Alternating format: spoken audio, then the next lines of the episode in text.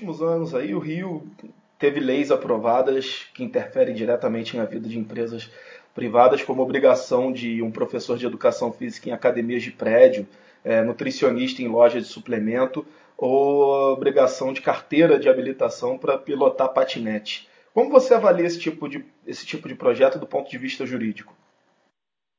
Acho que tanto no caso da nutricionista, quanto no caso do professor de educação física, quanto no caso da carteira de habilitação, uh, o que a gente vê em comum é o seguinte: uh, os três projetos são absolutamente ridículos. Se você divulgar isso uh, em, em, países de cultura com maior respeito do que o Brasil, todos rirão de nós. Então, assim, é, é impossível não classificar isso de jocoso, de ridículo e, e até de humilhante para o Brasil e, no caso específico, para o Rio de Janeiro. Tá? Ah, se você pegar o conjunto da obra, nós teremos o seguinte: o Estado brasileiro, ah, quanto mais legislador um Estado é, mais ele se imiscui na vida privada das pessoas, das empresas, das instituições civis. Compreende? Então, uh, o ideal seria que o Estado se imiscuisse, ou seja, uh, que ele se metesse o menos possível. Isso numa cultura uh, de visão, uh, de uma visão, a partir de uma visão liberal, compreende? Agora, uh, no caso do Rio de Janeiro, nesses três exemplos que você citou, você percebe que o Estado estará dificultando a vida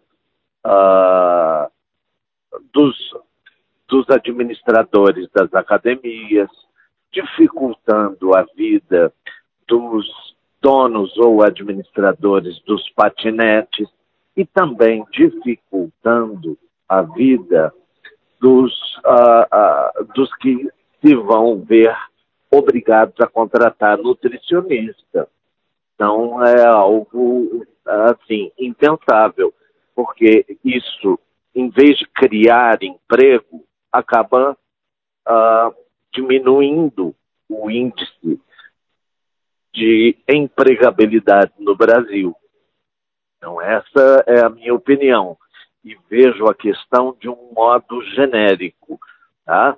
Uh, especificamente, relembro quanto aos tópicos em si que as leis estaduais do Rio de Janeiro regrarão, uh, esses tópicos são risíveis, ou seja, são ridículos pega mal para o Rio de Janeiro, pega mal para o Brasil. Quanto ao conjunto da obra, repito, isso inibe a atividade empresarial e, pior, é ruim para os trabalhadores. E esse tipo de lei, né, que interfere diretamente em atividades privadas, criando aí uma série de exigências, é, é constitucional? Os deputados podem intervir de uma maneira tão assintosa no funcionamento de atividade privada? Eu acho que poderia se arguir a inconstitucionalidade, sim, desse tipo de lei, mas não de um modo formal, e sim uh, quanto ao conteúdo dessas leis, no sentido delas serem inibidoras. Agora, isso uh, é difícil, porque a própria Constituição brasileira ela, uh, ela não é bem resolvida no sentido de o Brasil ser um Estado liberal ou mais liberal, social ou mais social. Isso tudo uh, certamente levaria uh, o Supremo Tribunal Federal a, a não tomar posição ou a tomar uma posição provavelmente uh, a favor da Assembleia Legislativa do Rio de Janeiro, posto que, assim cá entre nós, não existe nenhuma inconstitucionalidade evidente. Por exemplo, uh, houve uma época em que eles iam obrigar, por meio de normas jurídicas, eles iam obrigar todos os carros a terem um kit, um kit que era, era uma espécie de sacolinha com uma cruz de socorro, tá? um kit com produtos básicos do tipo mercúrio cromo, metiolate, uh, band-aid e etc. Acredite se quiser, isso vigorou durante algum tempo. Uh, e você vê que por trás disso existe um interesse econômico. Isso era para Johnson Johnson, por exemplo, vender kit. Tá? Uh, certamente essas asneiras que a Assembleia do Rio de Janeiro está fazendo também são para atender interesses econômicos. Tá? Bom, uh, a pergunta específica sua, será que dá para questionar a constitucionalidade disso? Sim, uh, dá, até que dá. Tanto perante o TJ do Rio, tá? e daí a norma parâmetro será a Constituição do Rio de Janeiro, tanto quanto perante o Supremo Tribunal Federal. Isso no caso de as leis serem estaduais.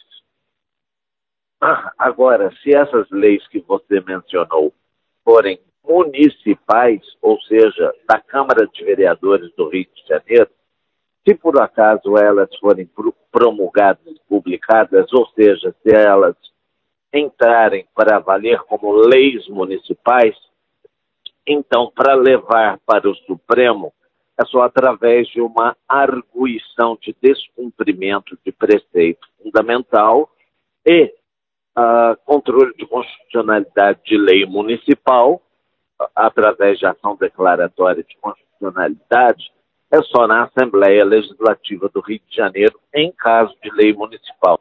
Qual o impacto desse, desse tipo de projeto para a insegurança jurídica, né, que hoje já é um dos grandes entraves para o investimento no Brasil? Olha, o Brasil, eu acho que esse tipo de projeto, ele ajuda o Brasil a ser o país da insegurança jurídica. Só que aqui, nós não precisamos desse tipo de projeto para termos insegurança jurídica. Nós já somos inseguros juridicamente, posto que você tem um Supremo Tribunal Federal em que, por exemplo, vou te apontar três fatores. No Supremo Tribunal Federal, quem determina a pauta é o presidente do Supremo. Então, se ele quiser fazer manipulações políticas, isso uh, ele pode fazer. Então, uh, uh, veja bem, a determinação da pauta numa espécie de conchavo do presidente do Supremo com o relator do caso X ou Y causa insegurança jurídica. Outro fator de insegurança jurídica do Supremo Tribunal Federal é a guerra de liminares. E as liminares não precisam ser justificadas e as liminares uh, se matam ou se engolem umas às outras. Tá. E pensemos num terceiro fator de insegurança jurídica no Supremo Tribunal Federal. Tá? O primeiro é a manipulação da pauta, o segundo são as liminares e o terceiro é, o, é inacreditável, só existe no Brasil, é o famoso pedido de vista. O ministro pede vista e fica com o processo pelo tempo que quiser, tá? E isso, evidentemente, causa uh, o que? Insegurança jurídica.